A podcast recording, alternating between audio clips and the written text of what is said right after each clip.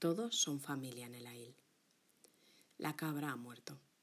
Acabamos de presenciar su última exhalación. Esta mañana yacía sola en medio del campo.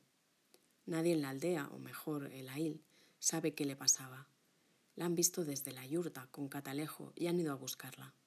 El hombre de la casa, a caballo, sosteniendo un lazo por si fuera necesario para atraparla. La mujer, a pie. Cuando alcanzan al animal, ella, Solmon, muerde su cola hasta el punto de hacerla sangrar.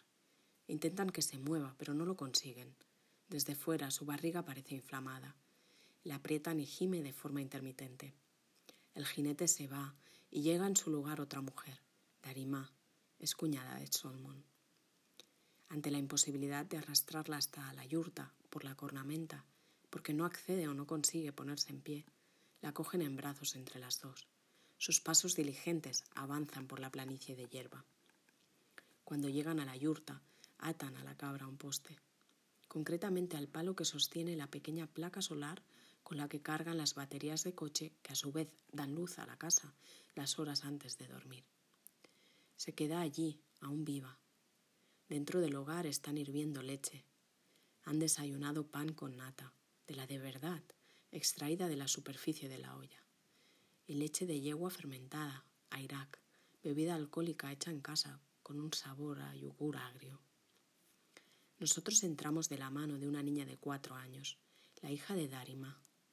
Por indicación suya nos ha saludado con un beso y un abrazo que tenía muy a mano. Ríe y nos mete en casa de su tía Solmon. Sentados en una banqueta baja, jugamos con ella a cocinitas con el jugo de té que le hemos traído como obsequio. Ahora un sai, un té con leche. Luego ponme unas empanadillas de cordero viejo. Baila, gracias. La abuela Norma la admira como admiran las abuelas, sentada en una de las camas que rodean el interior circular de la yurta. Ger en mongol. En la otra mitad del círculo están Solmon y Darima. Son jóvenes y lo parecen. Vierten Sai, esta vez real, en la taza de juguete y se lo beben. La niña lo lava, lava todo después de usarlo, ya sea con material real o imaginario. El lavado es siempre imaginario. Su tía rellena el cuenco de leche y se lo pasa a su madre. La escena se alarga, sin prisa. Salimos. Solmon inmoviliza a la cabra y le introduce una cuchara en la boca. La abuela acerca una pequeña tetera a su lengua y vierte agua para que el polvo baje. El animal traga y tose. Lo dejan solo de nuevo. Hay que ordeñar a los caballos. O a las yeguas. Es mediodía, las doce y cuarto, y las dos mujeres se dirigen con dos cubos metálicos hacia la zona de hierba en la que los caballos pacen, duermen o resoplan, a solo unos metros de la casa. Todos los potros están unidos por una cuerda, como alumnos de guardería que salen unidos a la calle, evitando el riesgo de perder al grupo. Las yeguas, en cambio, se mueven libremente a su alrededor, igual que yaks, ovejas, camellos o cabras por toda Mongolia. Para ordeñar a una yegua hay que apelar a su intento maternal. Eligen a la que va a ser la primera, buscan a su hijo, lo libran de la cuerda que le une al resto de potros y lo conducen hasta su madre, abrazándolo por el cuello con firmeza. Una vez juntos dejan que el potro empiece a mamar, pero enseguida sustituyen su succión por las manos. La yegua no debe enterarse, o al menos no bruscamente, así que mantienen el cuerpo del potro pegado al suyo en todo momento. La operación requiere fuerza y coordinación.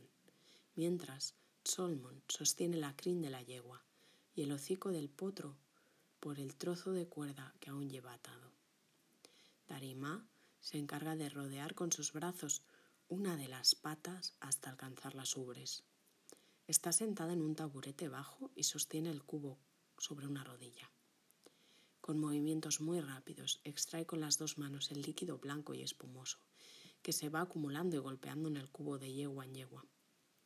Al acabar, vuelven a unir al potro al resto de coetáneos, pero la madre, en lugar de permanecer en la distancia como antes, se acerca por su propio pie hasta él y allí permanecen unidos, evidenciando la fuerza del vínculo.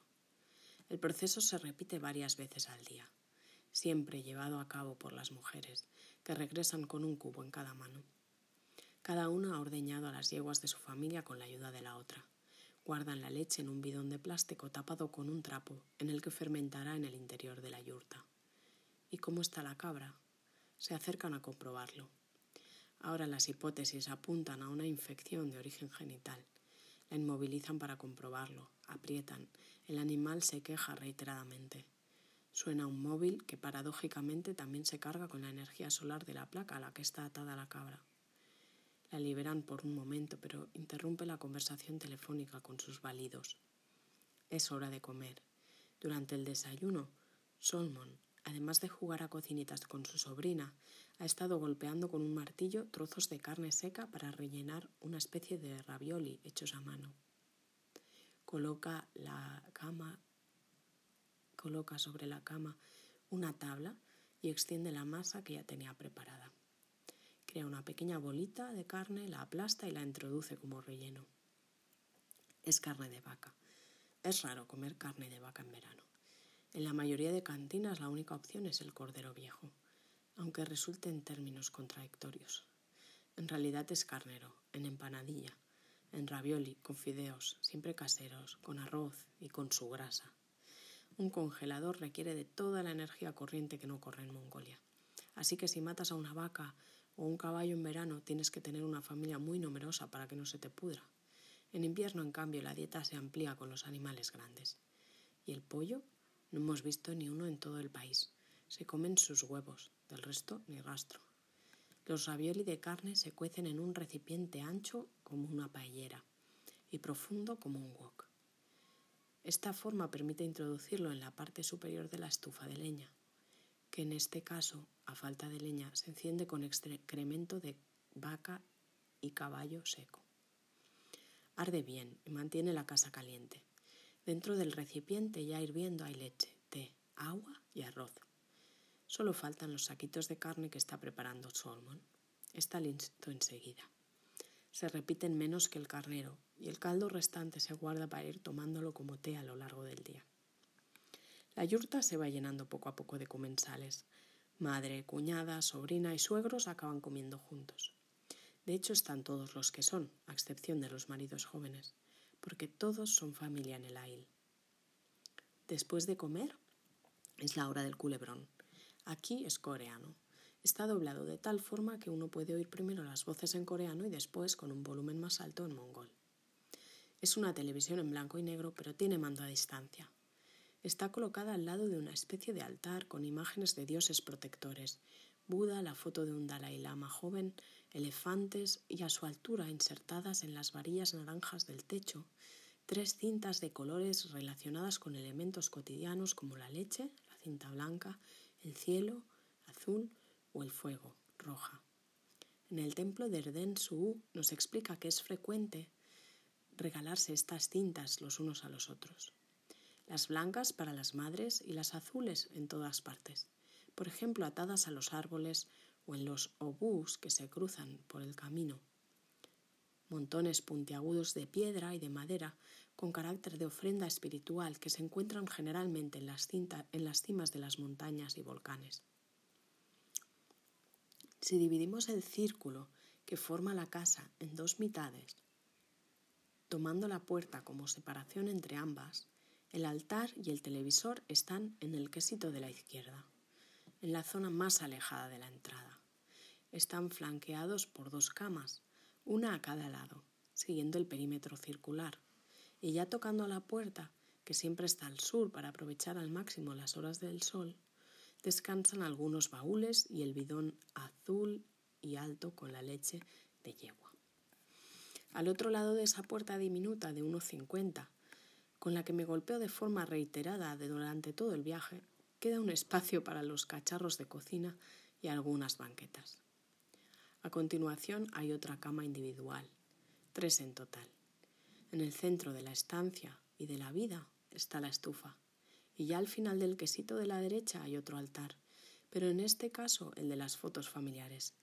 Están protegidas por un cristal, una a continuación de la otra hasta llenar tres paneles plegables, fáciles de transportar, como el jarrón de flores artificiales rojas, que es en realidad un bote de patatas Pringle.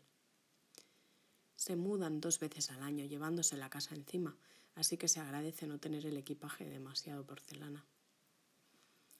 En la mayoría de los casos esta mudanza bianual es lo que queda de la vida nómada. Una residencia de invierno y otra de verano.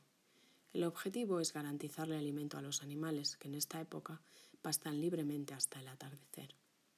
En invierno, sin embargo, quedan más cerca del Ger y sus dueños completan su alimentación con hierba ya cortada. Entonces, con temperaturas que descienden por debajo de los 20 grados centígrados, en el peor de los casos muy por debajo, tampoco se les ordeña y la carga de trabajo se reduce hasta, hasta el punto de ser el momento más relajado del año. La época más dura es la primavera, cuando todavía hace frío y empiezan los nacimientos y hay que mantener vivas a las crías y conseguir que sus madres las acepten para darles su leche. Entre otras herramientas usan la música para conseguirlo. Les cantan. No es difícil ver a un mongol cantar mientras ordeña, mientras lleva a un turista en su camello, mientras conduce por cualquiera de los caminos no asfaltados que recorren el país, con el cassette grabado al que hay que sacudir la tierra de vez en cuando. Es música que forma parte del paisaje. Sus voces, por lo general bastante afinadas, son un elemento más del cuadro. De hecho, los mongoles atesoran una forma de cantar única en el mundo, conocida como kumi, y caracterizada por la emisión de varias notas y melodías emergiendo a la vez de una sola garganta. El alumbramiento masivo de animales en primavera no es casual. La cabra que sigue gimiendo atada al poste y que en realidad es un macho cabrío, lleva puesto una especie de delantal que le impide fecundar a ninguna pareja con vistas a parir en invierno. Sería un suicidio colectivo, madre, hija y encargados de cuidarlas. Cuando se disponen a realizar la última revisión genital, la cabra muere yace delante de nosotros con los ojos abiertos y al cabo de unas horas desaparece. La han despellejado y han lanzado los restos a los perros. Las obras de los restos serán para los buitres. Es lo habitual. Al atardecer llega un camión. Viene del matadero. Lo aparcan del, al lado del rebaño de ovejas y cabras, que ya ha vuelto de pastar y permanece al lado de la yurta. Hay que elegir a las ovejas más viejas para llevárselas. Los animales no están encerrados, pero forman un círculo espeso, como si estuvieran rodeados por una valla imaginaria, sin espacio para la dispersión. Se busca al elegido entre la masa y se le persigue mientras todos los demás corren siempre juntos hacia alguna parte lejos del lazo. Para evitar una huida masiva se forma un corro de hombres, de nuevo todos familia menos el del matadero, a su alrededor. Cuando los animales pretenden escaparse por uno de los flancos libres, un hombre echa a correr para cubrir ese hueco. Miga, la niña de la il, nos coge de la mano y empieza a correr como ellos. No puede soportar la risa, es como para un niño urbanita espantar a las palomas. Cuando atrapan con el lazo a uno de los animales, un sobrino de Solmon que vive a dos kilómetros y ha venido hasta aquí a ayudarles, se sube encima y lo lleva hasta el remolque del camión. Lo cargan entre varios y se repite la operación. En total venden 14 animales viejos listos para comer e indigestar a quien no esté preparado para la vida mongol. Mientras se repite una y otra vez esta operación, llega a Nerwi. Viene de Ulaanbaatar y es la menor de los seis hermanos de Solomon. Aprendió inglés en la universidad y lo habla perfectamente. Viene con su hija de un año, Amina, y van a pasar dos semanas de vacaciones en el Ail con su hermana y su madre. La usamos de intérprete y aprovechamos para aclarar todas las dudas acumuladas. Es tan amable como todas las demás mujeres. El ambiente en la casa es risueño. Se les oye reír muchas veces desde fuera de la yurta. ¿Cenaréis con nosotros? Sí, claro.